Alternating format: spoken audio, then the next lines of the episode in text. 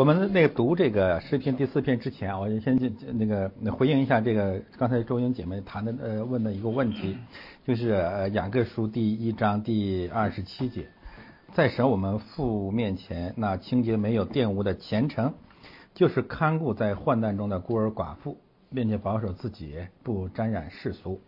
我们特别强调了这个雅各书一章二十七节极端的重要性啊，以及呃在这节经文之上。让我们看到那些啊不关心、不看顾孤儿寡妇的人，根本就不是属灵的，不是敬虔的，不是真正的基督徒。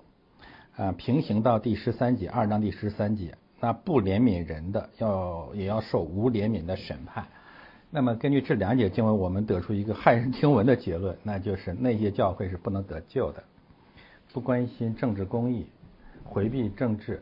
啊，不关心受欺压，呃，这个这个雅各书第二章里有三个概念，就是，呃，我们看第六节，雅各书第二章就是羞辱穷人的，欺压穷人的，然后亵渎上帝的，那么这嗯不责备啊，不审判这三种罪恶的人，基督徒和教会是不能得救的。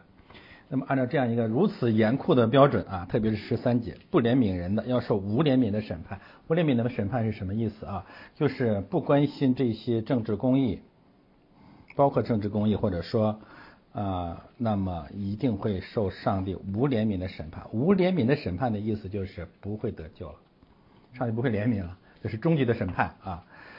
但是这里面呢，呃，特别是从我我不是说周英姐妹是从呃加尔文主义那里面来的啊，但是。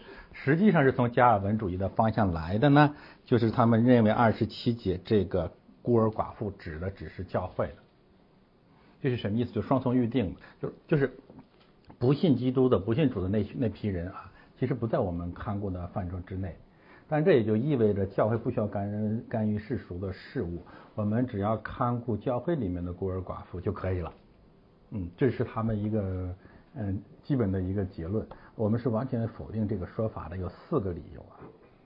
第一个理由呢，就是这个字面本身没有限定教会，这很清楚。呃，这是第一个字面上的理由啊。那么相关的呢，你也可以看第十三节，不怜悯人的，那么这个人指的也是所有的人，而不是呃这个限于基督徒，这是第一个理由。第二个理由就是这里的语境啊，先问大家一个问题，就是呃。第十二十七节啊，我们看看顾在患难中的孤儿寡妇。下面一句话是什么？保守自己，不沾染世俗。这个在原文当中，这个世俗不是世俗，就是保守自己不在世界里面。In the world，就是在这个世界里面。这两句话实际上是有关有关联的啊，就是你一定是关切世界里面的孤儿寡妇才存在，你不要再沾染世俗。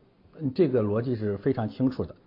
第二一个语境，你往下看啊，问大家就是有一个人，第二节二章二节，若有一个人戴着金戒指，穿着华美的衣服进你们的会堂去，又有一个穷人穿着肮脏的衣服也进去，这个富人和这个穷人是基督徒，是呃叫会堂里的呢，还是会堂外的呢？这个是没有没有定论的，没有说清楚的，但我们基本上可以认为他们不是教会的人，大体可以这么来应用。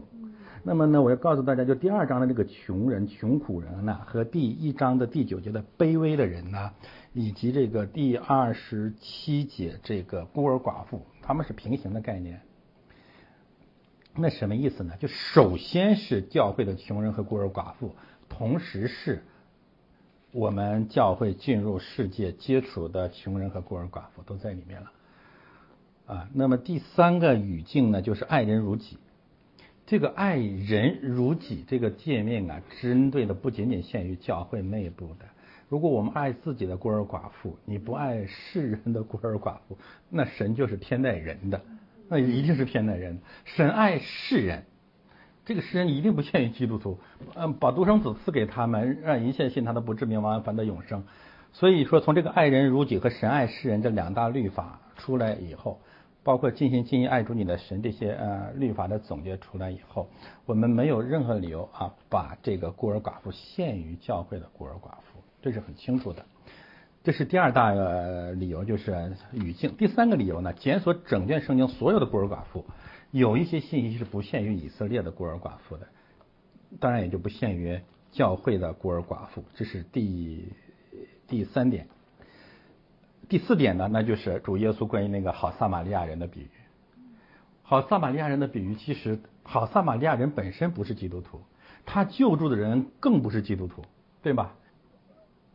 那么爱人如己也好，呃，帮助贫穷人也好，扶助受倒霉的人也好，这是我们基督徒在世界上呃做光做盐一个基本的见证。大家可以这样来想：如果我们其实主说的很很清楚，你只爱爱你的人，或你只爱你只爱这个教会里面的固定的这些人，那你怎么做光做盐呢？你怎么去传福音呢？其实我们首先要爱自己的孤儿寡妇，首先爱自己的孤儿寡妇，比如说像《使徒行传》里面的。《使徒行传》里面就是你要先照顾好自己的孤儿寡妇，这不是矛盾的概念。那当然你要先照顾自己的孤儿寡妇，但与此同时你要进入世界，也要看顾患难中的孤儿寡妇。我想这是没没有没有疑问的。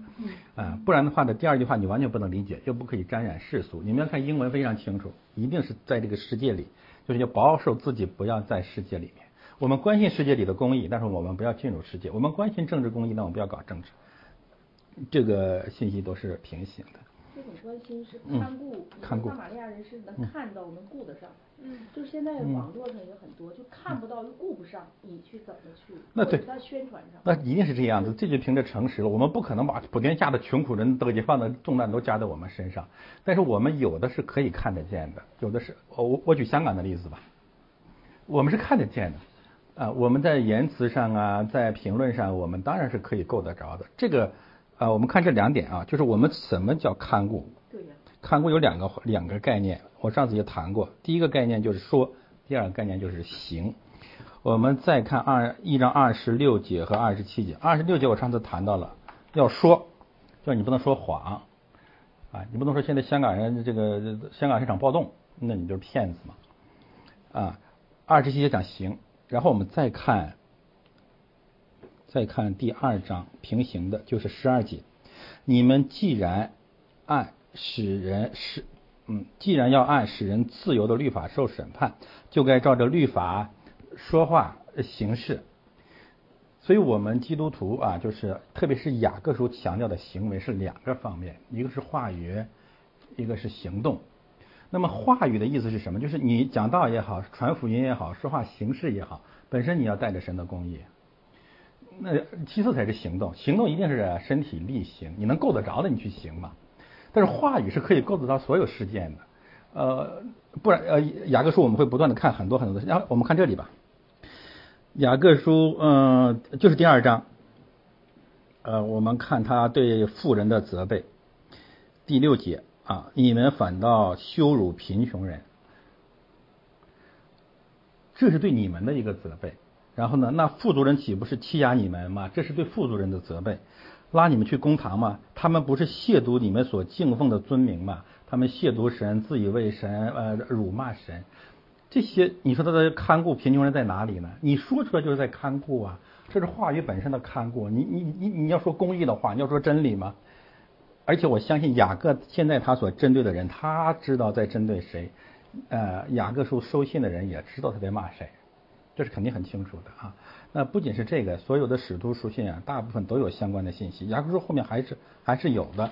好，你看第五章，说你们这些富足人呢，那个时代的富足人，我们根据啊第二章的对富人的这些这些责备，你看富足人干了什么？羞辱贫穷人，欺压教会嘛，你们就是教会对吧？拉你们去公堂审判教会，审判基督徒，逼迫基督徒的。亵渎你们所敬奉的，亵渎神的名的，那这就很多种具体的表现了。自以为神啊，然后逼迫基督教，辱骂上帝，这些都可以在翻在内。那第五章也是一样的，你们这些富足人呢，当哭泣嚎啕，因为将有苦难临到你们身上。你们的财物坏了，衣服也被虫子咬了，你们的金银都长了锈，这锈要证明你们的不是，又要吃你们的肉，如同火烧。你们这末世只知积攒钱财，工人给你们收割庄稼，你们亏欠他们的工钱。这工钱有呼声呼叫，并且那收割之人的冤声已经入了万军之主的耳了。你们在世上享美福，好宴乐，当宰杀的日子，竟教养你们的心。你们定了一人的罪，把他杀害，他也不抵挡你们。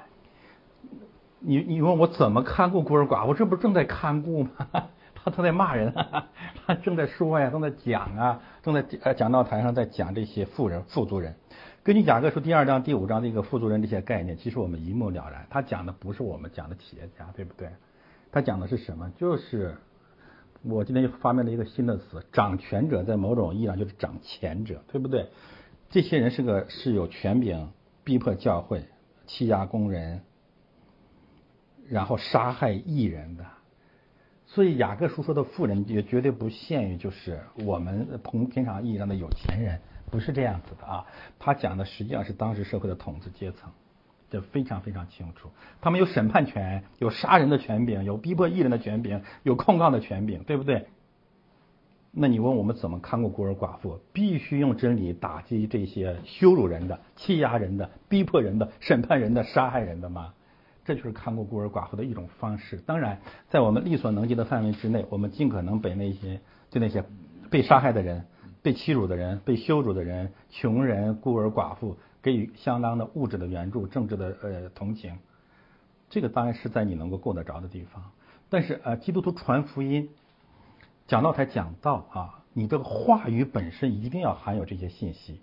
如果一个讲道台、一个教会完全没有这个雅各书说的这些信息，那我们完全可以应用雅各书二章十三节说的：“不怜悯人的，必受不怜悯的审判。”再推往前推一步，那些教会是不能得救的。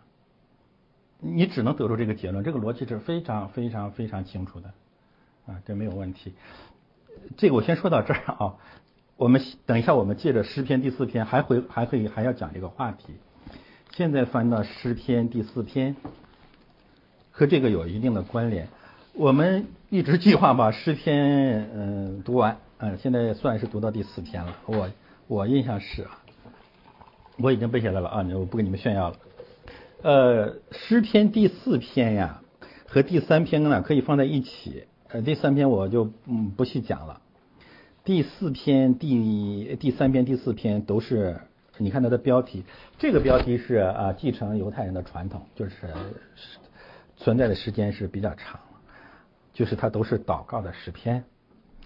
呃，八节经文，我们先嗯一起读吧啊，好不好？哦，或者弟兄读一节，姊妹读一节啊。弟兄读第一节，开始。显我未义的神啊，我呼吁的时候，求你应允我，我在困苦中。你曾使我宽广，现在求你连续我，听我的祷告。你们这上流人啊，你们将我的尊荣变为羞辱，要到几时呢？你们喜爱虚妄，寻找虚假，要到几时呢？你们你们要知道，耶和华已经分别虔诚人归他自己。我求告耶和华，他必听我。你们应当畏惧，不可犯罪。在床上的时候，要心理思想，并要肃静。当献上公义的祭，又当依靠耶和华。有许多人说：“谁能指示我们什么好处？”耶和华，求你扬起脸来，光照我们。你使我心里快乐，胜过那丰收五谷新酒的人。我必安然躺下睡觉，因为独有你耶和华使我安然居住。好的，我们先看这个呃诗篇的祷告，这个诗篇就是整个诗篇呢有大量的就是标上就是这是祷告的诗篇，祷告的诗篇。你看第三篇的标题是晨祷，第四篇的标题呢是晚祷。我们现在解决一个另外一个问题，这个问题比刚才中英问的问题还普遍。那我们翻到《使徒行传》第一章，因为最近我们在批判这个鸡汤教的那种去呃同声祷告、轮流祷告、祷告会，很多人就说：“那你看《使徒行传》第一章。”我们现在来看《使徒行传》第一章十二到十四节，《使徒行传》第一章十二到十四节，我读给大家吧啊，有一座山名叫橄榄山，离耶路撒冷不远。因为有安息日可走的路程，当下门徒从那里回耶路撒冷去，进了城，就上了所住的一间楼房，在那里有彼得、约翰、雅各、安德烈、菲利多马啊、巴多罗、麦马太、亚洛菲的儿子雅各、分队党的西门和雅各的儿子犹大这些人，同这几个妇人和耶稣的母亲玛利亚，并耶稣的弟兄都同心合意的横切祷告。然后他们都说，就就说你你怎么反对祷告会，反对同声祷告，啊，也反对什么轮流嗯表演祷告。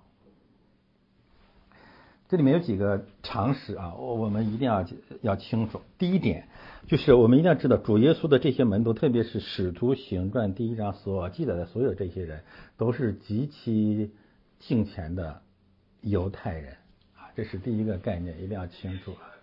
他们是都是敬虔的犹太人。第二呢，就是犹太人的任何公共聚会的祷告都有固定的程序和固定时间、固定祷告的诗篇。所以这个这个雅各呃诗篇里面的很多的诗篇啊，每一个诗篇什么时候祷告，这都是规定好的。从大卫时代从就开始了，呃，这个你要去这个犹太会堂也好，或者你去去一些这个天主教的会堂，他们继承了一些传统，就是他们那个祷告不绝对不是啊，灵恩派系的那种同声祷告，打死我也不你不你也不要相信，绝对不是啊，绝对不是。他们就是说固定的时间。啊，诗篇，对对对，诗篇，你比如说像诗篇的一呃上一百五，嗯，还想不起来了，就是那个上上登阶诗啊，哦，一阶上，对，上一节他要读呃朗诵一遍，上一节要朗诵一遍，哎呃，呃但是呢，其他的呢就是呃诗篇还有一句话说，我一日五次，一日四次，一日六次的来祷告神，这是什么意思？它不是。不是一个简单的排比，就是每一个时辰啊，他所用的祷告的诗篇是不一样的。那什么意思呢？就是当时这些使徒们在一起是按照犹太人的传统在祷告，同时我相信啊，他们结合了主耶稣关于主祷文的教导，有主祷文，然后有旧约的这些诗篇的祷告，因为那个时候还没有新约的，这完全没有新约，主耶稣刚升天嘛。但是无论如何，我们的结论就是，那是场公共聚会的公共祷告，而他们所使用的祷告的文词一定是旧约的诗篇或者旧约的经文，为此才能够达到同心合意。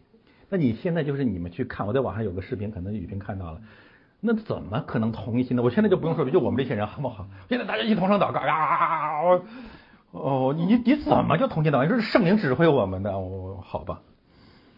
所以一定不是，一定不是这种啊。那么其中就包括了晨祷和晚祷。如果那天是早晨，他们应该是用的第三篇；如果那天是晚上，他们应该用的是第四篇。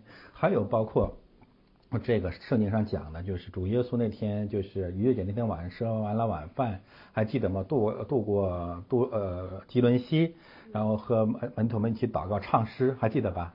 那那个时候是有固定的诗篇的，我们完全知道主那天唱的是什么啊，这都是很清楚的。因为犹太人逾越节那天晚上应该唱什么，他都规定好了啊。所以不能拿那些东西，就是说呃来支持现在那种那种呃灵恩派的那种那种祷告，没有没有那个道理的啊，没有那个道理的。呃，这是第一个理由。第二个理由，我们就现在看第十篇第四篇。先，我们先不去细查啊，你先查这里面的呃人称代词啊。四篇的第一第一节是第一人称单数我，一二三四五六六个我啊，六个我啊。然后你再看二到三节，这几个你们？七个。你们你们你们你们，嗯，好多你们吧。第四节还有你们，你们第四节还有你们。好的，我们就看二到五节讲的全是你们，第一节全是我，对吗？这是这是我们理解的祷告，对不对？就是祷告就是我跟神个人的关系。但是你会突然发现啊，第二节到第五节这个祷告讲的主要是你们了，那我们就懵了，就是这不是我们祷告，这不是灵派那种祷告啊。所以我要讲讲第二个概念啊，就是圣经当中讲的祷告。有的时候指的不是我们理解的祷告，圣经当中讲的祷告有两个含义，一个就是公祷啊，就是集体聚会，然后呢，比如说像大卫，他作为这个领袖，那么是在神面前为别人代祷，为百姓代祷，为神的百姓代祷，同时呢，也借着他的权柄，击打他上帝百姓的仇敌，这里面非常的清楚。那这意味着什么？意味着就是圣经讲的祷告，有的时候就是教导啊，就是讲道，就是聚会当中的在神面前的教导。所以我们记得那句话，就是我的殿是万民祷告的殿。然后那个灵恩派的人就说了，你看，主日聚会不需要讲道嘛，到时大家祷告就可以了。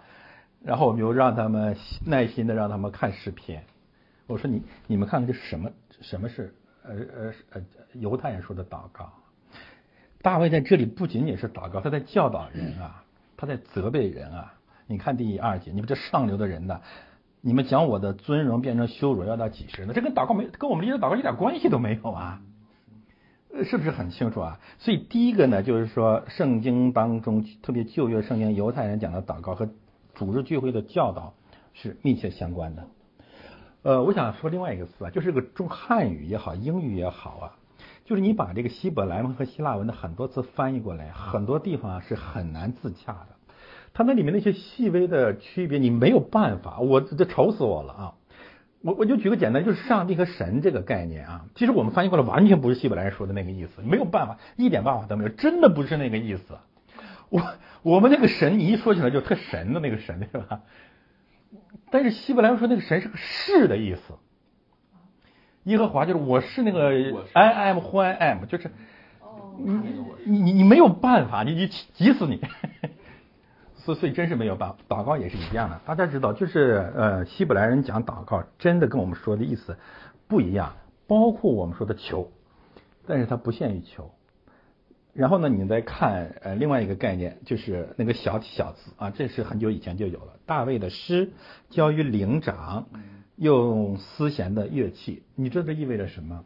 就意味着这场祷告绝对是公道，有大卫，有呃有有有唱诗班，有主席，然后有有奏乐的，然后还有你们，还有会众。所以这场祷告绝对不是一个个体的祷告，那就是咱们组织的祷告，就是他站在前面的时候那那种祷告。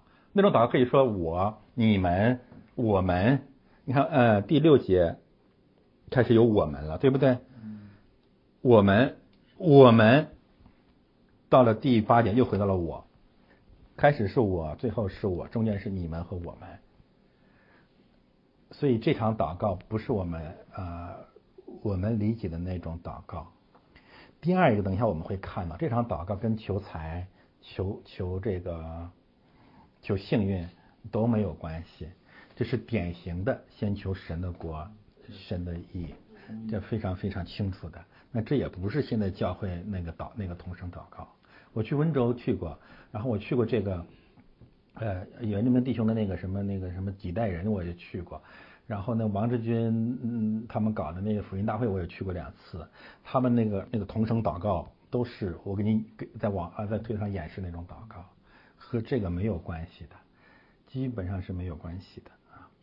好的，现在我们具体来查大卫的诗，看了这个是不是特别感动啊？这什么意思啊？就是说以色列的君王是个祷告的君王。我们对我们这个民族国家最大的托付就是什么时候我们的君王是个祷告的君王？这是我们呃应该求的。那君王祷告是什么意思啊？他承认自己是有限的。他承认自己搞不定这事儿，他只他他承认这件事儿得求上帝来帮忙，帮他自己也帮他来治理百姓，帮他来带领百姓，这是一个何等何等谦卑的心态。所以大卫真的是了不起啊！为什么神说他是个艺人啊？神就拣选了他。我觉得神首先拣选的就是愿意去祷告神的这么一位啊。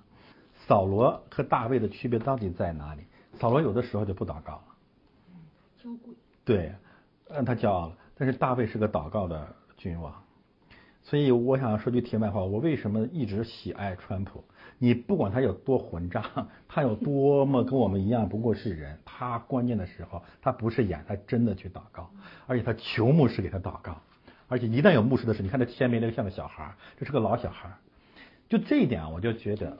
对对，他特别特别真实啊！他跟那些打击他的那些民主党人在这点上完全不一样。民主党人有几个祷告？好吧，你要弹劾川普，你祷告过吗？但是从呃从大卫被打击先先知啊所说的话说，你不要你不要打击耶和华的受膏者。是的，对呀，对呀，大卫是扫罗是大卫说，我我我我不该。因因因为这个很有确据啊，就是扫罗这个安利为王是神让他让撒母耳去安利的。那所谓神允许的，在某种意义上就是通过某种程序起来的，而且呃，川普确实是按照圣经启示做的总统的啊。这是第一个大卫，然后教育灵长，就告诉我们这是个公公共祷文。范式诗篇里面写的教育灵长的，这就是组织崇拜。我们用我们的话来讲。那教领长就是唱诗班人头啊，那相当于小林这种，所以我现在就是这个责备一下雨萍跟这个毛弟，就是现在每一次我们换新的赞美诗，你们首先要学唱，然后带领大家唱，这是责任，是第一责任，呃，所以所所所以一什么都不干，这事儿要学会。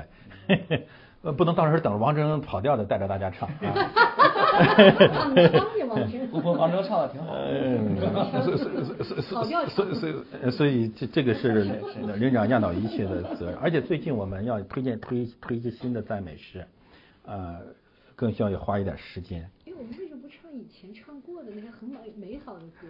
呃，也也可以，但也可以，但是我就想能够我们这一生能够多学一点啊，多多学一点。呃，交叉呀吧，这是第二块。第三块呢，就是用丝弦的乐器。那么，呃，教会当中曾经有一段的时间，为了表明敬虔，就是什么乐器都不用。那么看来是不符合圣经的。呃，可可以用乐器啊，只要你用这个乐器来，对，要来赞美神。不不不是说，这是翻译过来的。所谓的丝和弦。是两种乐器嘛？一个弦乐，一个管乐。对对对对对，一个弦乐，一个管乐，就是用我们的话来说就是这样。你回头看呃第五十一百五十篇也也在讲这个，就弦乐器和管乐器吧。但是不管怎么样，它的意思无非就是说你用什么乐器都可以，但是你可以用乐器啊。好的，现在我们看正文，显我为义的神啊，显我为义的神啊，这个翻译是有问题的了。嗯，这个不是我的，我矫情。你们有英文的看一看他怎么说的。Answer me when I call to you。嗯哼，下面。嗯，Oh my Rachel's God，是吧？你这是你是 NIV 的版本吗？还是是和合本的？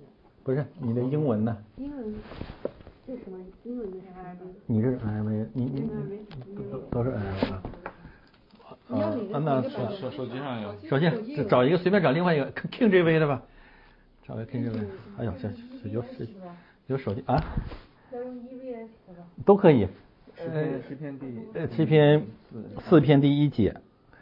呃，那个 NIV 翻译就已经不一样了，对不对？NIV 翻译不是显我为义的，你们你读那个 NIV 已经说是我我的义的神，对不对？My righteousness Lord 是吧？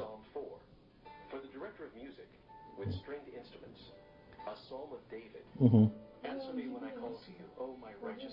这这是 NIV 的，你这是 NIV 的，查 King J V 的那个。KJV 啊，哎。不，这个这个这个发音真漂亮啊。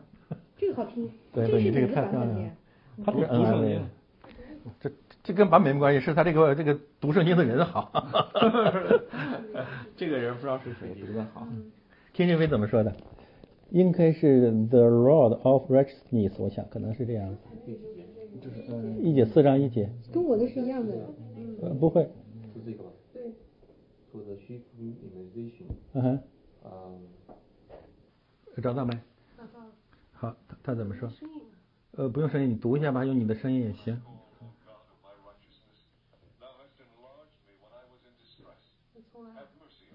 嗯。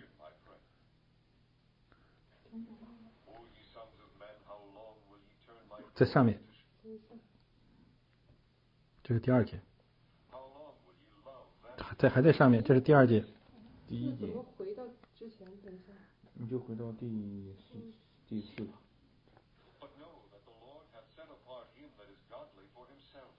这个不是。不是这个，你看这个是谁？嗯。哦，对了，这是拼这个，好，可以了，可以了，大家听出来吗？他说，My Lord of。Of my righteousness 是不是？Of of 在前面啊，所以我们看啊，就是无论是根据 NIV 还是根据 King JV 还是根据这个希伯来文的原文啊，和显我为义是一点关系没有啊，所以这个翻译很糟糕啊，就是就是神是显我为义的神，这是不是很麻烦啊？但是它原文的意思很清楚，就是你听我的导，听我我的神啊，你要听我。那我的神是什么神呢？是公义的神，这很简单，就是我的公义的神啊，你要听我的祷告。神是什么神？首先啊，我们祷告的第一个前提就是我们要知道神是什么样的神。所以大家看我们啊，这个主日聚会的祷告的第一句话就是慈悲的上帝或者全能至善的主啊，我们在天上的父啊，然后公义的神啊，义的神啊，这就是说你不同的情况啊，你你祈祷不同的内容，你对神的那个定义的角度是不一样的。根据诗篇第四篇呢，他要祷告的，他求的是神的公义，或者他靠的神的公义，所以他先把神的公义的品质放在这个地方了。公益，公益。那么这个义呢，就是四章第一节这个义和第五节，当献上公益的祭。所以你看啊，就是这个圣经一旦翻译了，就是让人懵了。但是在原文当中，这是完全同样一个字，一点都不差，这是一个词。所以你看这什么意思呢？就是四章第一节，我们向公益的神求；第五节告诉我们求什么呢？我们每个人要行公益，这很清楚吧？就是你所谓的献上公益的祭，从属灵的意义来讲，就是我们要行公益，乃是神悦纳的，就这么简单，没有没有别的啊。但你可以先指向圣这个圣殿的献祭，这没我也不反对啊。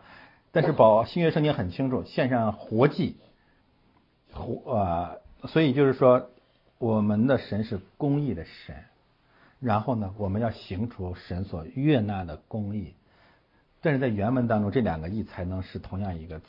然后又回到了我们啊上个主任谈到的问题：因信称义，义人行义，到底是什么意思？所以今天呢，我们先用一点点时间查一查这个“义”这个词。这个词当然你我一我一我一说，你们就会想到 的太多了，浩如烟海，没办法查查完啊。我们把它缩小点范围啊，就是摩西五经，就是呃。旧约圣经的前五篇，看看“义”这个名词，就是这个字啊，就是第四章第一节、第五节这个“公义”这个字，看圣经是怎么用的。那么在这个基础之上，我们还可以再一次去思想刚才的嗯最开始那个问题：看顾患难中的孤儿寡妇，是不是仅仅限于以色列人？好吧，我我这儿写了个小小字条：创世纪出埃及记还没有，还没有啊。到立位记开始有了，然后到生命记开始有了，总共出现了七次，七处啊。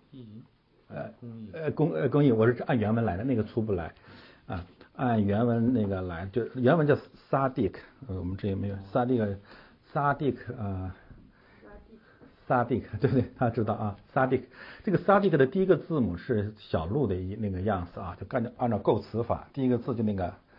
呃，第一个字的意思就是小鹿、行路，翻译成英文就 journey，有这么个含义啊。第二个字母呢是大卫的那个 David 的那个 D 啊，英文就是 D。那个词呢，在在原呃在构词当中呢，它最初指的是门入口。那么第三个字呢，那个科发科的音的那个字母的意思是什么呢？就是太阳升起来。太阳升起来了，所以这个词构词本身有这么几个含义，应该是有这么几个含义。第一呢，就是你无论是在家里还是在路上，在外边啊，你都要如光明照耀，啊，或者说你你你入你出，耶和华都看顾你，有这么个含义。大家知道我讲的是旧约的经文对吧？你入你出，耶和华都看顾你。还有一个你要表里如一，在里在外你都如光明照耀。所以它有诚实的含义，有行公义的含义，就是你无论在任何一个地方，你要是一致的。所谓公义，就是你用雅各书今天讲的话，就是什么？你不要偏待人，你不要以貌取人，不要偏待人，你不要在不同的事儿、不同的人，你采取不同的标准。所以，所有这一切都和公益有关啊，这是这个词本身形成。现在我们来看摩西五经啊，对这个词的七次的用法。先看立位记十九章十五节。立位记十九章十五节。立位记十九章十五节。一百一十二。立位记十九章十五节。你们实行审判。对我我我先跟大家讲什么呢？就是这个公义这个词在摩西五经当中只见于立位记和生命记。立位记主要讲的是圣殿围绕着圣殿献祭展开的一些犹太律法。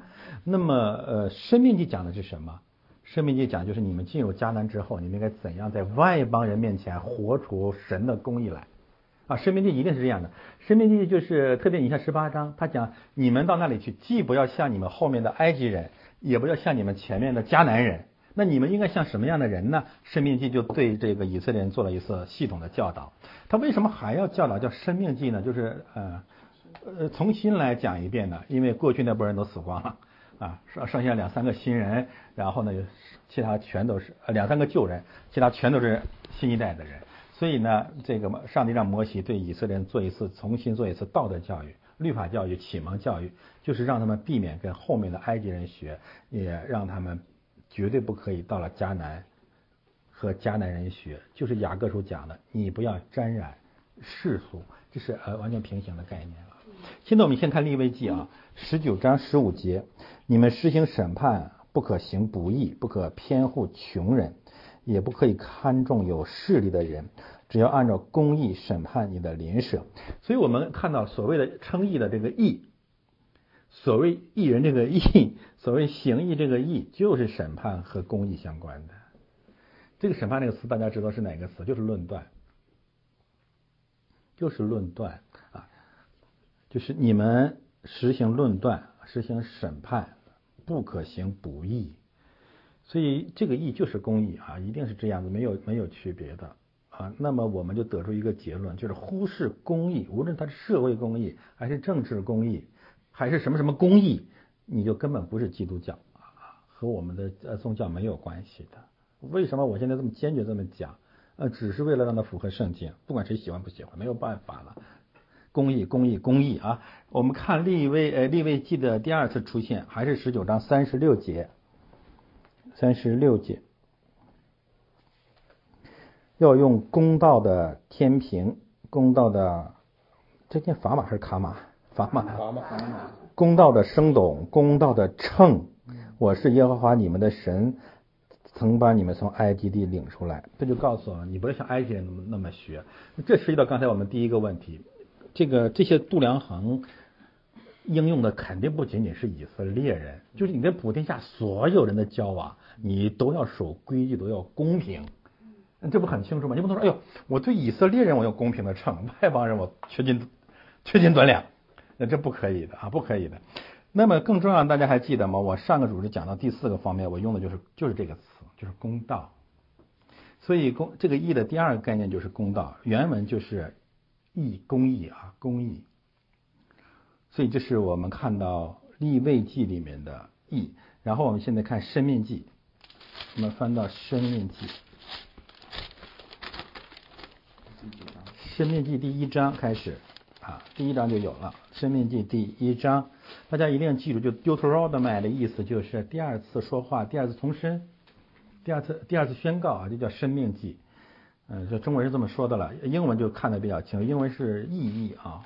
那个 D E U 那个前面三个字母就是第二次的意思啊，嗯，好了，我们先看第一节第十第一章十六节。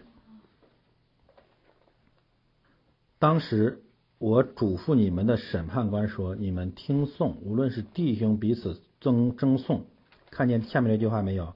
是与同居的外人争讼，都要按公义。”判断清不清楚？太清楚了啊！他实业于我们基督徒和我们基督徒遭遇的所有所有的人，你都得公义，你不能偏袒自己人啊！就是我们是基督徒，我们只看过我们的孤儿寡妇，外边人我们管你，不是这样子的啊。呃，但是我们再一次强强化一个概念，这个义啊，从始至终就是公义，公义就是公共领域的义，这没有办法呃别做别的解释了啊。呃，第十六章，《生命记》生命记十六章，生命记十六章十八节，生命记十六章十八节，嗯，你要在是吧？啊，你要在耶和华你神所赐的各城里按照各支派设立审判官和官长，他们必按公义审判判断百姓。审判判断就是论断，然后公义必按公义，必按公义，必按公义。为什么新约圣经？以后我还在讲论断。为什么新约圣经反对论断？你不是按照公义吗？啊，你为什么要论断人因为他得罪你了吗？啊，这个不行的，就是你一第一是有职分的啊，设立审判官和官长。所以保罗怎么说的？就是在你们教会里面，你们你们要设立一个判。格林多前书第六章，啊，就是职分。第二一个按照公义，所以啊，我这里还是强调一个概念，就是他不断的重复的他说的意义就是公益，没有别的啊，就是公益。十六章二十节，然后我再看二十五章十五节，啊，没念吗？啊，十六章二十节哈，十六章二十节还是同一章？对，你们要追求。至公至义，哎，现在这个基督徒啊，这是我，呃，我我我，们凭着良心讲，教会还讲公义吗？我们不讲这个 至公至义。现在我们讲了，好像我们在讲异端一样啊。好，好像这你就对，你看这句话什么意思？好像你存活和雅各书怎么平行？不怜悯人的，必受无怜悯的审判。这个存活不仅仅是你死啊，你不能得救的。所以我们呃，我们再看二十五章十五节，还是生命记啊，二十五章十五节，二十五章十五节，当用对准公平的砝码，公平的升斗，这样，在耶和华你神所赐的地上，你的日子可以长久。你看啊，一个方面他还是指审判，还是指公道；另外一个方面呢，再一次强调，不行公义的人没命。嗯嗯，对呀，十六节，因为行非义之事的人都是耶和华一生所憎恶的，这个肯定不限于基督徒了，全世界所有不义的人都是耶和华所憎恶的。因为新约圣经还有一句话，呃罗马书他怎么讲的？外邦人当中，呃怎么说？外邦人当中犯所行义的都是神所喜悦的啊，这是罗马书讲的很清楚啊。外邦人当中凡是行义的人也是神所喜悦的。但他们是不是得得救，我不知道，神能给他们什么样的奖赏，我不清楚了。啊，我们看最后一节，三十三章十九节，《生命记》三十三章十九节，最后一一句，是不是我三十五章？我搞错了吗？嗯？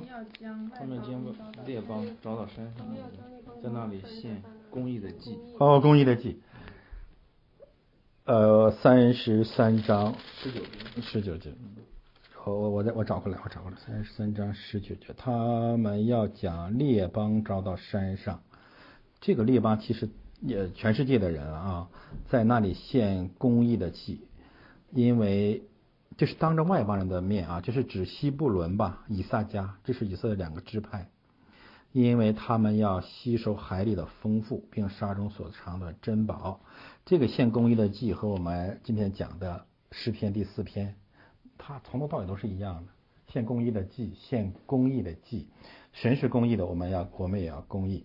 生呃，生命记里面有一节经文呢，其实是可能大家记得啊，就是你们要圣洁，因为我是圣洁的。这句话可以平行啊，因为主是公益的，所以我们也要行义啊，这是平行的。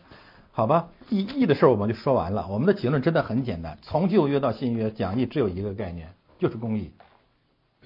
没有办法，没有办法，不然我们所谓的称义，就是彭霍菲尔牧师讲的，你就是廉价的恩典，就是谁说你，谁说你得救了，你就是个义人了，然后到此就结束了。可是我们看到新约大量的经文说，你要是不怜悯人，必受无怜悯人怜悯的审判。我明呃，这个主日我会讲一个问题，这个问题我还在想，嗯，也在祷告吧。就是我们知道因信称义啊，这个教义这个真理是有圣经根据的，很充分啊。我们绝对坚持这个基本真理，这是包括马丁路德和加尔文所有新教的共同的教义，也是在这个教义上啊和天主教分道扬镳的。但是我想提第二个问题啊，就是唯独信心这个有没有圣经根据？我没有找到，我以前也那么讲啊。那最近因为我们一直在往前走啊，一直在往前走，特别走到雅各书到十篇，就是唯独信心。你你现在测试一下，呃，谁能谁能测试一下，看能不能找出来这个？找什么？唯独信心。嗯。唯独是吧？唯独信心，对。呃，独独独立的独。嗯。没有，零少。呃，是的，是没有的。我我找了半天也没有的啊。那么雅各书在呃这个呃路德在翻译罗马书三章第六节还是十六节，记不清楚了。他给人中的五个五个唯独，对对对对对，这就是新新教的五大原则、五大经典了，就有个唯独信心嘛。但是因信称义是有圣经根据的，很清楚啊，很全，从旧约到新约都有根据。我们不能反对他，我们要坚持啊，这是我们的 立国之基。但是呢，从这个因信称义向唯独信心的跃进。这一点我们是不是要小心啊？一定要小心，因为没有充分的圣经的根据的。因为一旦你唯独信心了，就意味着你要排斥掉很多很多信息，而你这个过程本身是没有圣经支撑的。那么它是怎么出来的呢？我告诉大家，就是马丁路德翻译成呃呃把这个拉丁文圣经翻译成德语的时候，在罗马书第三章六节还是十六节，我不记得记不清楚了，他加了一个唯独。我我们查来看看，我我我记不清楚了啊。呃，罗罗马书，罗马书，啊，罗马书是这个在教会史上是一个公案，也是很多人批评路德教会经常拿来说事儿的啊。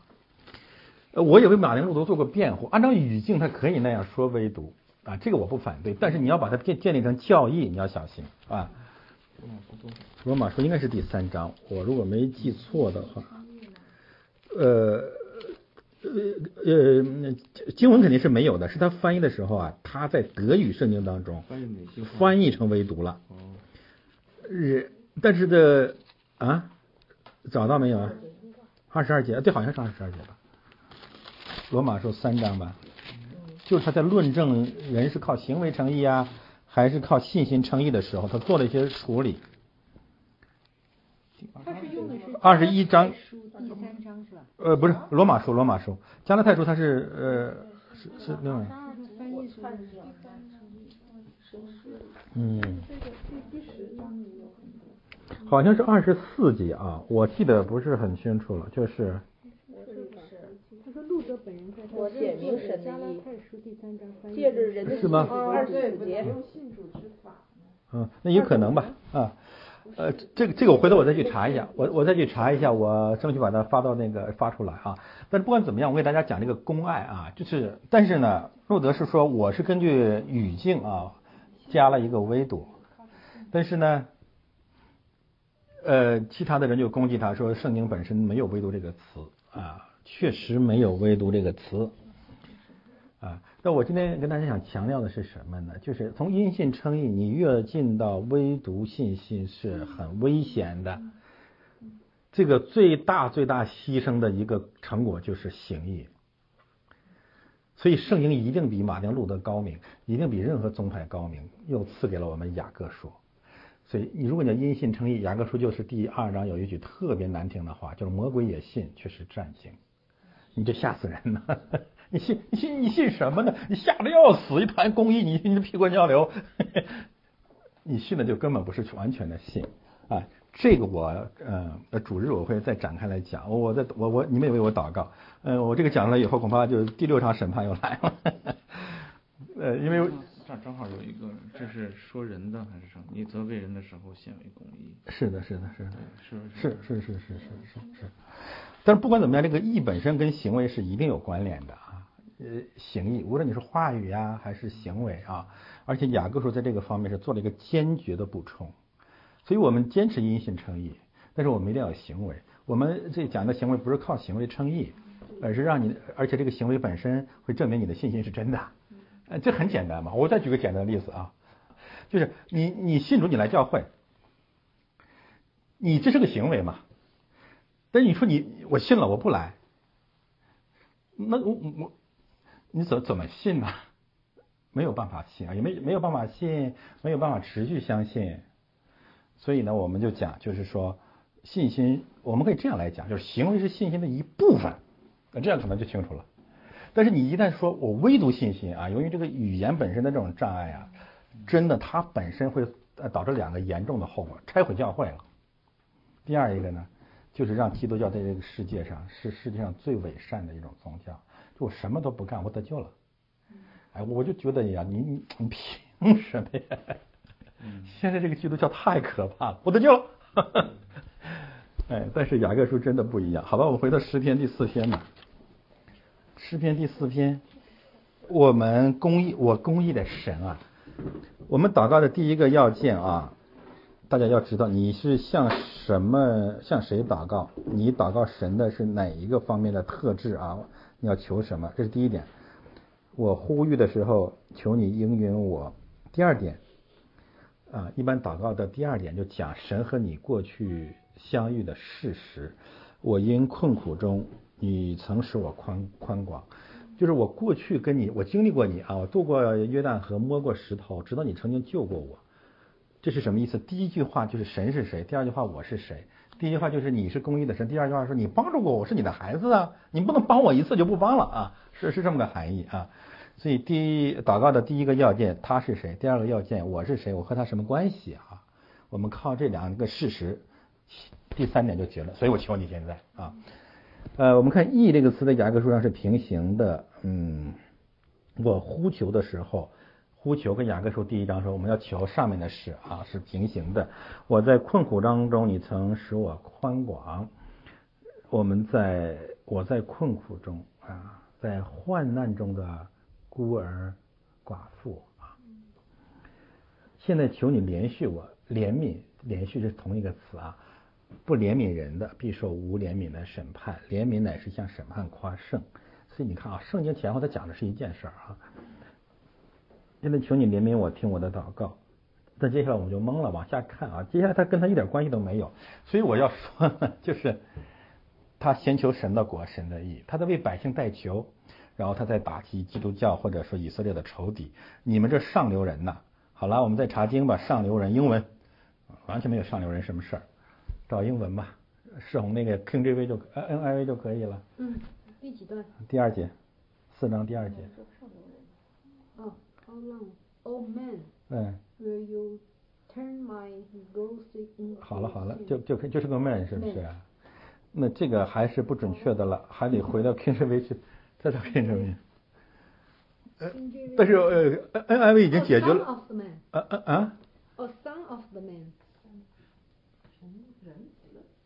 对，son of the man。对对，那他的翻译对了。King James，King James 就是人的众子啊，就人的众子。对，那你跟上流人没有关系啊。就是你们人的儿子，你们人子啊，你们这些人的儿子们呐。那这话呢，就是意义，你可以说成是上流人平行雅各书的富足人，对吧？这个这是平行，可以意义可以，但是原本的含义其实不是指这个，就是指罪人，就是人所有的人。那么这句话就让我们看见神的儿女啊，神的选民，神的仆人，一直跟人类处于战争状态。就是基督教这个祷告什么原因呢？就是我在困苦当中，这个困苦是什么？第二节就告诉我们，因为他在受人类的欺压，你们将我的尊荣变成羞辱，要到几时呢？一直住在跟人类的冲突当中啊！主耶稣对门徒说：“世界恨你们，世人恨你们！世人为什么恨我们？因为你们在传道嘛。所以这里面讲的是公义的事啊，是为福音的缘故，为真理的缘故，不是为了私欲啊。所以你们这些人类啊，你们为什么要把我的尊荣？雅各书平行的尊荣，就是基督的荣耀啊，基督的荣耀。你们讲基督的荣耀变为羞辱，要到几时呢？可以这么平行。”我主日还会讲那里面的荣耀那个概念，他们践踏了我们的荣耀。保罗说：“我不以辅音为耻啊，都和这个信息有关。”所以第二节呢，首先强调的就是为辅音的缘故，在人间受苦的这么一个人。那么这些人是什么人呢？他们喜爱虚妄，寻找虚假。虚妄虚假啊，都跟雅各书是平行的。雅各书第一章有一个词叫“都是虚的”，你们的敬虔都是虚的，然后你不可以自欺，不可以欺哄人啊，所以这个词都是一样子的。我们可以这样来讲：第二章第一句话，上流人讲我的尊荣变成羞辱，相当于杀人；喜爱虚妄，寻找虚假，相当于说谎啊。这是一场属灵的战争。希拉是什么意思呢？就是起来。当然，它可以做一个一个一个歌词的那个词牌吧，或者什么叹叹词吧。但是它本含本来含义是是起来，所以在主耶稣医治很多摊子的时候，都会讲希拉，那就是起来，你起来行走。所以这里面嗯，在在呼喊所有的人起来的医治，可以这么讲。你们要知道，耶和华已经分别虔诚人归他自己，虔诚。跟雅各书平行，因为在耶和华面前所要的虔诚，就是看顾患难中的孤儿寡妇。哎，所以这个圣经就是 就是讲的一件事情啊。耶和华已经分别虔诚人归到自己，这里面指的是大卫他自己或者神的百姓。他凭什么说自己是虔诚？只有一个原因，因为神所要的虔诚就是看顾患难中的孤儿寡妇。我们没有别的别的解释啊。我求告耶和华，他必听我。这是大卫为他自己在世人面前遭遇的苦难向神求告，同时责备逼迫他的人。以后有机会我们还会再讲到诗呃诗篇当中的奏主诗啊。那么基督教的教义，因为呃泛爱主义鸡汤教嘛，就是咒诅，我们不能咒诅人，我们爱啊，这就是这套了啊。我们会回到圣经当中的诚实啊。呃，我今天其实，在新的讲章当中讲了这个爱的问题啊。我们爱所有的人，这是神吩咐我们的啊。我们要爱仇敌，也是神吩咐我们的。我们要爱是爱这个，不能单爱爱自己的，也要爱恨自己的，要爱爱仇敌，都是对的，都是对的啊。但是呢，我们一定要明白，这是这是真理的一部分。就是当你传福音的时候，在一定的时间里面，福音要爱所有的人，包括恨我们的人。逼迫我们的人要为他们祷告，这都是对的，我们不能反对，这是主的教导。但是呢，呃，主也说到，就是上帝用日头照好人，也照歹人；下雨给义人，也给不义的人；阳光雨露福音祝福，都要给每一个人。教会要向所有所有的人，包括恨我们的人，我们恨的人都要传福音。但是只是真理的一个方面，一定时间之内，你不要再爱他了，就是。已经爱过了，已经传过了。他继续用雅各书的话来说：践踏、羞辱、欺压、亵渎。这个时候，如果你还要爱他，那你就一定是魔鬼之子，你就是撒旦也装作光明的天使。而且我们这样讲有更充分的圣经的根据。主怎么说？不要把福音扔给猪，不要把珍珠丢给猪，也不要把什么圣物扔给狗。你已经给过他了，你爱过他了，你不能一直爱他呀！你要一直爱他，你比上帝还爱，那怎么审判啊？圣经还有一句很简单的经文：不信的必被定罪。在让他信不信之前，你要爱他，爱仇敌。但他已经不信，很很很很清楚的证据证明他不信的时候，圣经就说不信的必被定罪。那必定罪，你还爱不爱呀？不行，我们要比主还爱。你定罪，但是我还是要爱他。我我我了个去！呃，不能这样，不能这样的，你这个就成邪教了啊！为什么这么说呢？主耶稣在马太福音二十三章说：“毒蛇的种类啊，你们就充满你们祖宗的恶贯，没有办法了啊！”主耶稣三年向法利赛人文士传福音嘛，但是他们最后还是弃绝，最后决定杀死耶稣。这个时候，就这这这批犹太人是不能得救的了啊，一定要赶出去了。那么。雅各书有同样的道理，他从第二章到第五章那么言辞锋利的责备那些富人，他的爱在哪里呢？他怎么不爱仇敌呢？他怎么不为逼迫教会的祷告呢？因为这些富人、这些仇敌已经传过福音了。我们怎么知道呢？他们来过教堂，来过会堂啊。嗯，我们欢迎他来呀，你来，我们都来。但是到一定一定的时间了，他们用那三个词羞辱。欺压、亵渎，那没有办法了。最后还有一个上，还有一个界限，那就是主说的亵渎圣灵的罪永不得赦免。那这个需要属灵的里的判断，这比较难啊。但是有一句话，主给教会一个基本的一个一个一个恩赐，一个权柄是什么呢？哪里的人不欢迎你们，不接纳你们，就剁去脚下的尘土，离开他们。这个时候你不能再爱了，你再爱，你让主耶稣是说谎的。说不行，我不走，我不我不脱下脚下的尘土，我我不离开，我要爱爱爱你们到底。你这不是圣经的教，那时候那是异教，不跟跟圣经没有关系啊，跟圣经一点关系都没有。当然啊，每一个传道人你自己要判断什么时候是这样的时候了。但我真的相信啊，那些真的是神所呼召的牧师和传道人，他真的知道谁不可能信了，嗯，真的知道，非常非常的清楚。甚至我告诉大家，起初就知道。那为什么还要传呢？嗯。我觉得可能有一个原因，就是第一，我们存着盼望；第二一个原因就是，越是这种情况，这个人在将来在神的面前被审判，就更加的无可推诿了。啊，我们要神的公，因为这也是圣经上的话，我就不引用经文了哈。好的，我们回来吧，回到第四节，你们现在轮到你们了，你们应当畏惧。嗯，我是觉得这里的你们啊，嗯。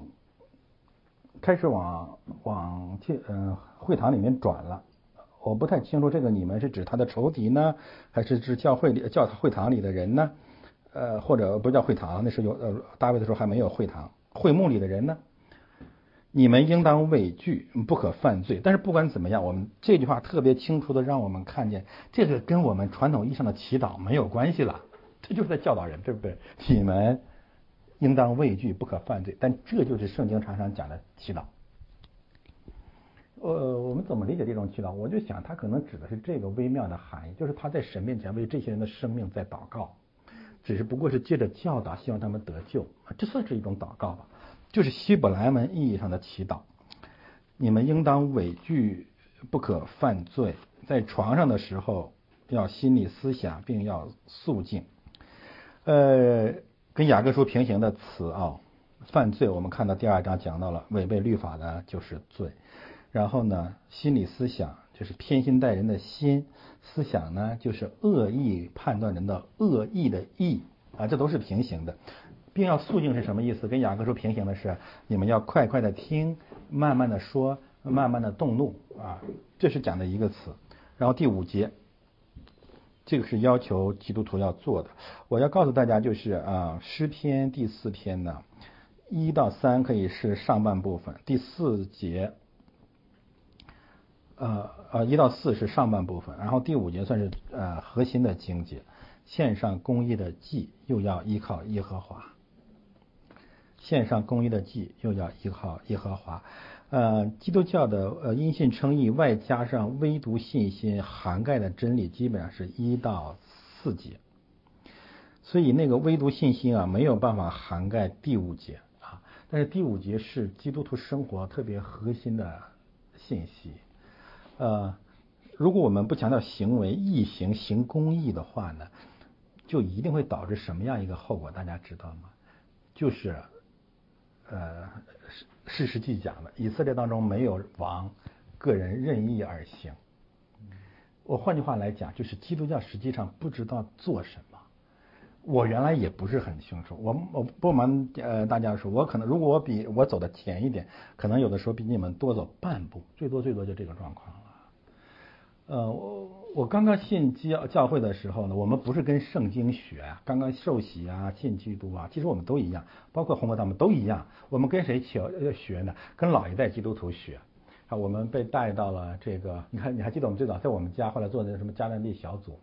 我不瞒你们说，其实我们不知道怎么办，就是怎么聚会呀，怎么祷告啊。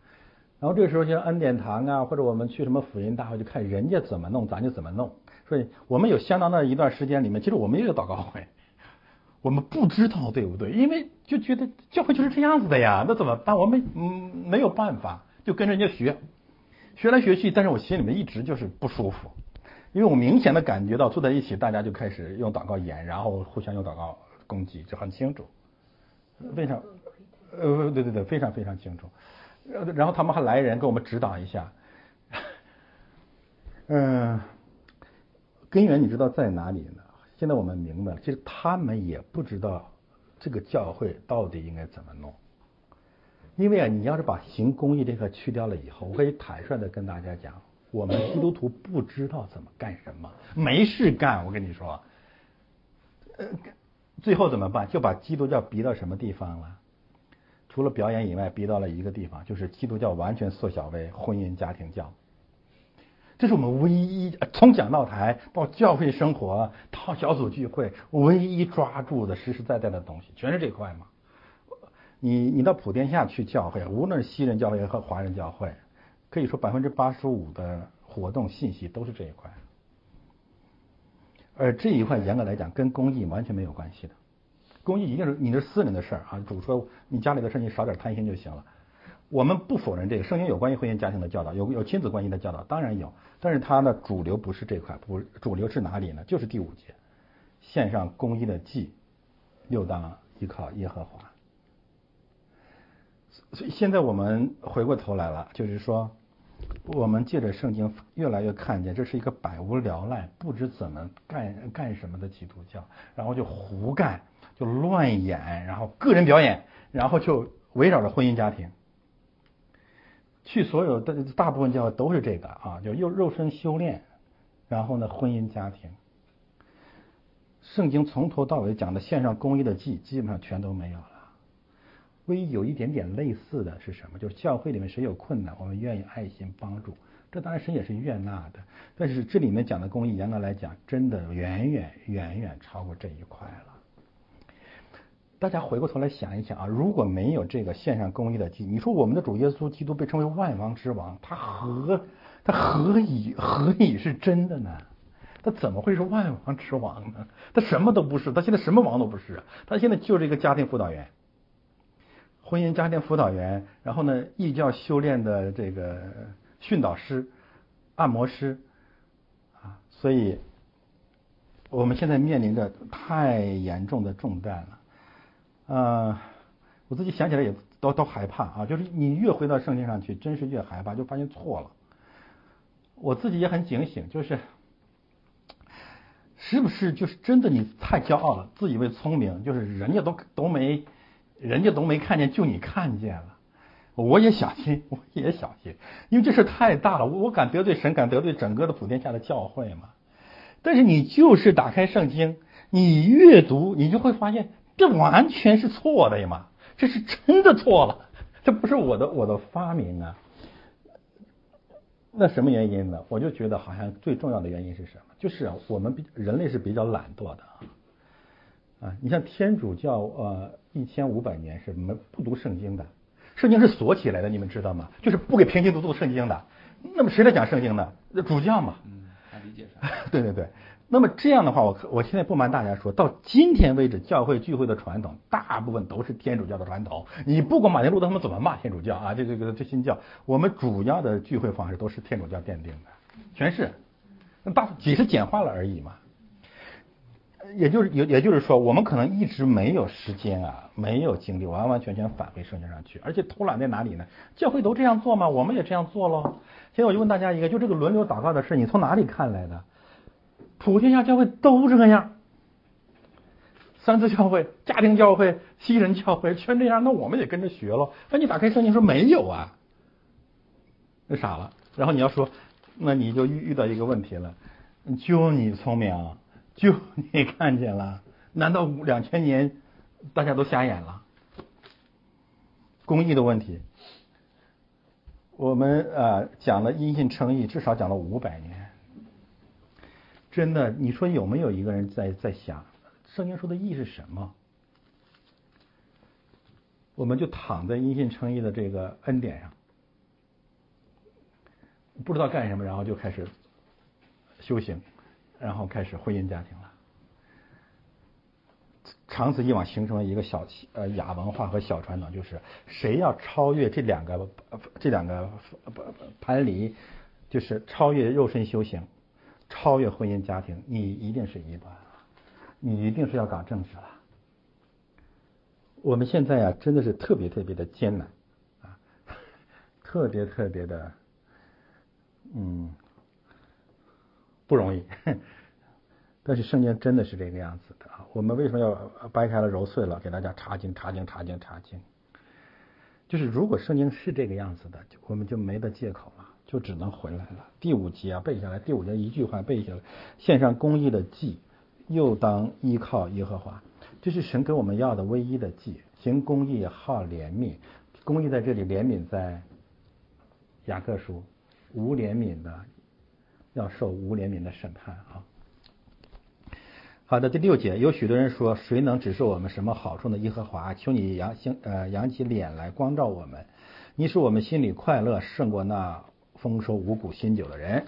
丰收五谷新酒的人，什么人？富足人啊。跟在后面的是平行的。现在我们面临一个选择，基督教，你是侍奉财富还是侍奉公益？但是我们选择公益，放弃丰收五谷新酒。这比较难，为什么难呢？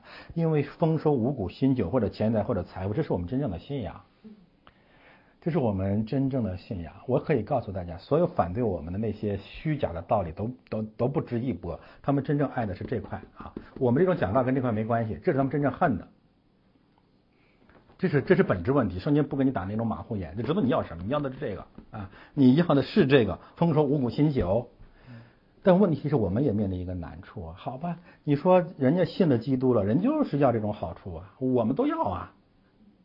那你你拿来什么来说服我说你那个好处比这个好处更高明呢？这就是这句话的意思。第六节，许多人说，那谁能指示我们有什么好处？好，我们献上公益的祭有什么好处啊？耶和华啊，求你扬起脸来光照我们。大卫说，我也说不清楚啊。求你帮我跟我的百姓解释一下，就是公益所得的公益的祭，献上公益的祭所得到的好处，一定比丰收五谷新酒得到的好处更多，就是这个意思了。我这么讲，大家明白这这在讲什么吗？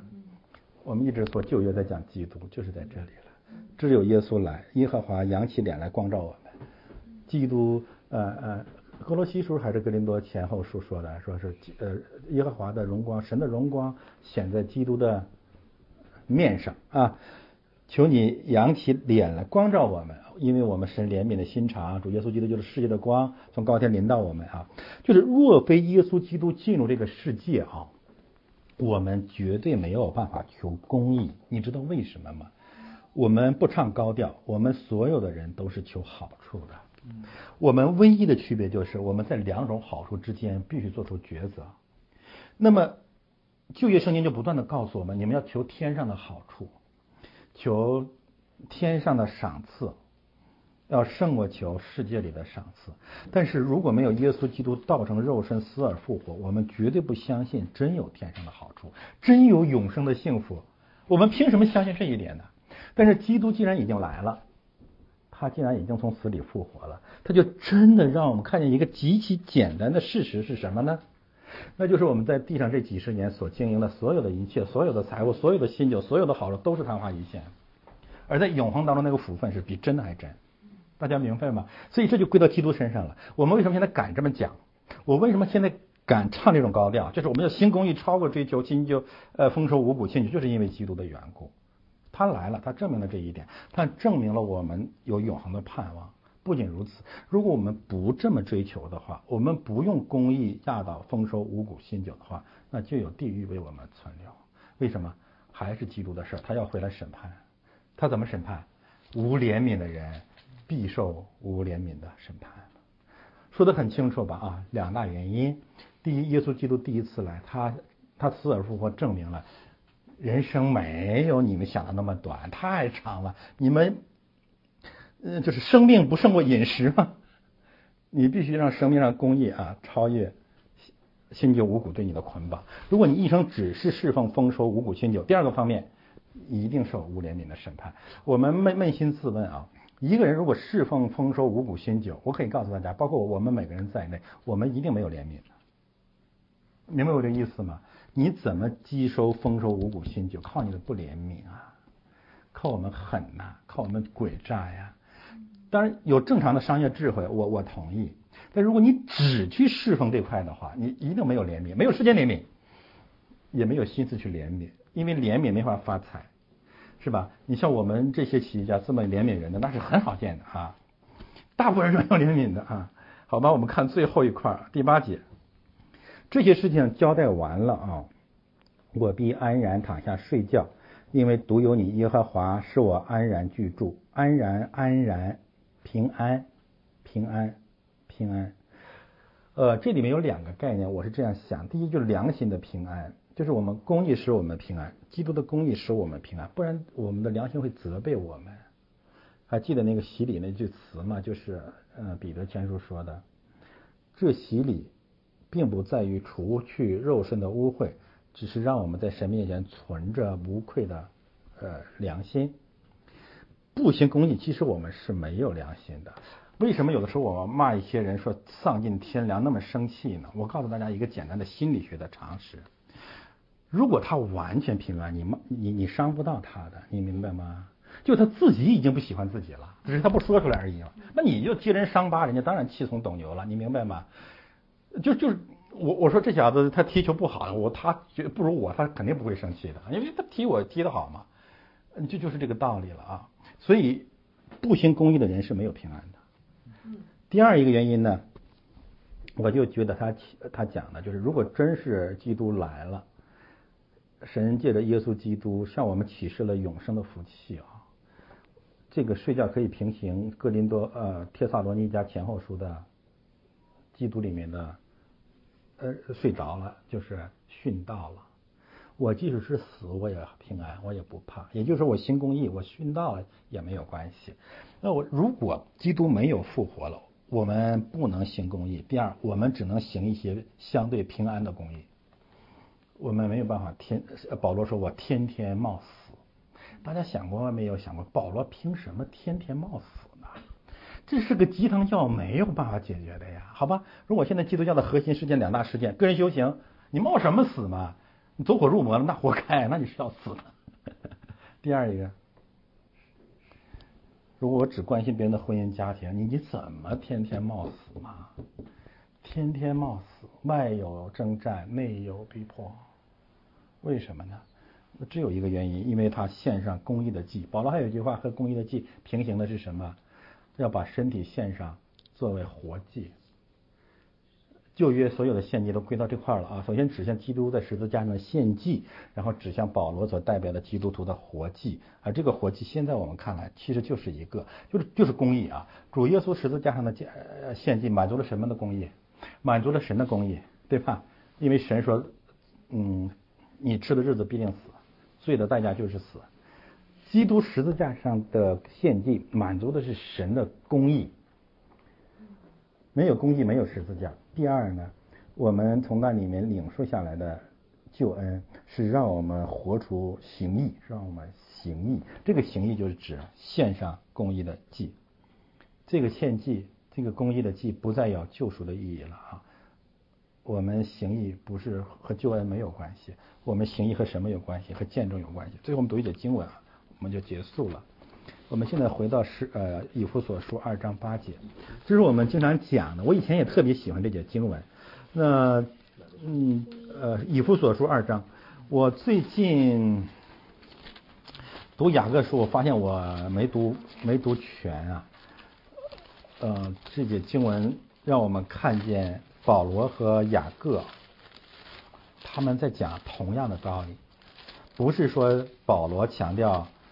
因信称义，雅各强调行为。二章八节、九节、十节，三节经文啊。你看第八节，第八节啊，二章第八节开始到第十节，你们得救本乎恩，也因着信啊。新教有两个唯独是吧？唯独恩典，唯独信心从这里来的。这并不是出于自己，乃是神所赐的。然后再往下看，也不是出于行为。免得有人自夸，先停在这儿啊。我们看这里啊，就是保罗排除了一件一个事情，就是得救不是靠行为的，就是我们再行义，我们做的再好，和得救没关系。你不能靠这个得救，为啥呢？就是你如果靠行为得救，会造造成两个结果：第一，基督突然死了；第二呢，你你怎么做也不够。对，你怎么做也不够，你就会发现，比如说我今天捐一百万，是是是，人家有捐一千万的，啊，就这个概念啊，所以没有办法。但是这是不是意味着行为不重要呢？你看第十节，就圣经美就在这个地方。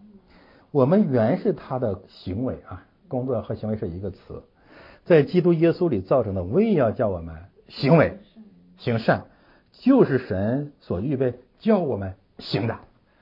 这三句话把这三句话的逻辑理顺了，就没没问题，没有问题了。也不要再说雅各书跟保罗书信是对立的。雅各讲的信心和保罗讲的信心都是一样，我们因信称义。但是这事儿没完呐。因信称义的目的是让我们不照呃，让我们呃避免两大极端：第一，靠着行为自夸；第二，不行。所以你看第九节排除了行为称义，第十节我们必须行。不靠行为得救，但仍然要行，这不是很难吧？我们怎么打比方来讲这个逻辑呢？大家其实可能大家都是聪明人，呃，谁能说出一个比较好的比方来？哎，呃，用亲子关系来比喻，就是我们的父母生了我们，这个跟我们没关系，不靠我们的行为，对吧？是这样子的啊，我们因信得生嘛，对吧？但是你不能说，哎呀，他生了我以后，我就躺在那里了，我啥都不干了。这是第二个啊。第三呢，你不能因为你干了以后说，哎呀，你叫我爹吧。呃，是不是可以这么那个？这个比方我觉得很生动，可可以有吗？可以有。我想这可能是这个，可能是这个意思啊。好吧，可以鼓掌了。啊，雨萍做个结束祷告。